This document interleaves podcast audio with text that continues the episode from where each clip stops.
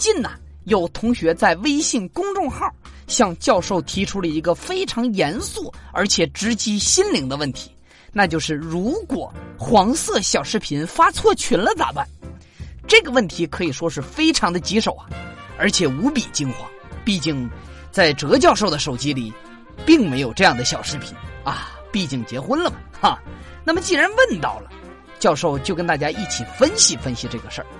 黄视频是心照不宣的秘密，单身狗们靠着这个过日子，在孤寂的深夜，通过转发来守望相助，抚摸自己，慰藉心灵。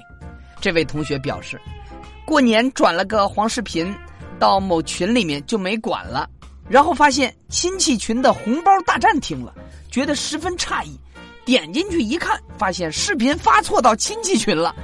最新的一条消息。是那个视频下面，我爷爷回了一句：“孙子，哎，这才发现转到家人群里去了。”我的个天哪，崩溃啊！有没有？还有同学有过这样的经历？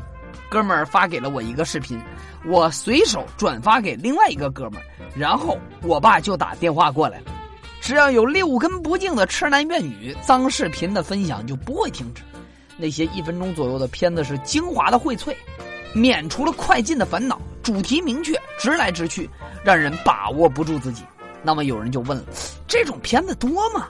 呵呵，多到吓死你啊！一条新的群消息到来，轻狂的男孩用颤抖的右手点开了视频，左手条件反射的滑入当下，伴随着那一分零四秒的黄色浪漫，在最后两秒的哆嗦过后，点击了分享。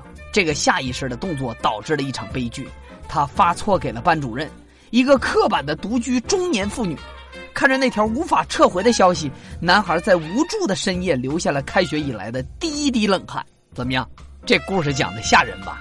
而白领女孩的一次错误转发，则成就了一段孽缘。啊，哎，有网友说，我们有个闺蜜群，平时呢也会开车。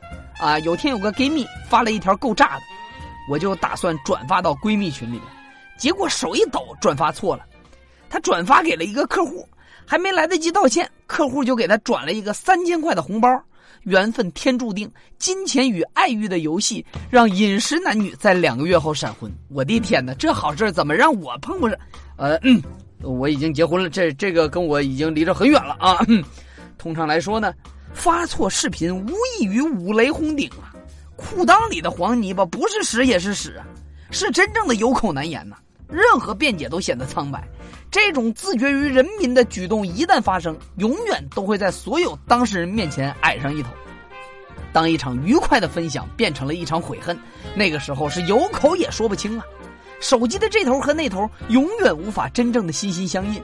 当发错的人惶惶不可终日时，收错的人也许第一时间点击了收藏。当然，也有可能把收错的人陷于不义之地。有网友说。表妹在年夜饭时习惯性从公司群里边点开了一条视频，当夸张的浪漫撕破耳膜，表妹恨不得把手机吃进去。真理越辩越明，丑事越描越黑。面对一家老小复杂的眼神，表妹失去了引以为傲的冷静，把工作证都拿出来了，才证明确实是在大公司做 HR。脏视频拷问人性，手指的稳定程度。直接决定了你是不是一个作风正派的人，在面对有害信息，在面对有害信息时，必须要收敛浮躁的内心，用理智战胜激情。一般的建议是在进行三到五次深呼吸，盯准了通讯录再进行转发，请牢记哈，稳重不会伤害你，毛躁才会呀。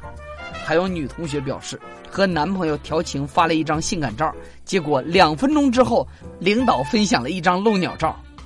男朋友发了个网红脏自拍给我，配文这个貌似两千五包夜，我直接把他拉黑了，立马分手。要说现在社交媒体并不如想象的美好，时至今日，我们不再是网络上的隐形人，犯错误的成本太低，而后果却一点也不含糊。我在想，发错信息的人也许才是真正的受害者。提醒大家，瞅准了再发呀。另外，再次告诫大家。传播淫秽制品可是违法的哟！我看你们敢发我一个试试。行了，今天的这期《笑傲江湖》咱们说到这儿。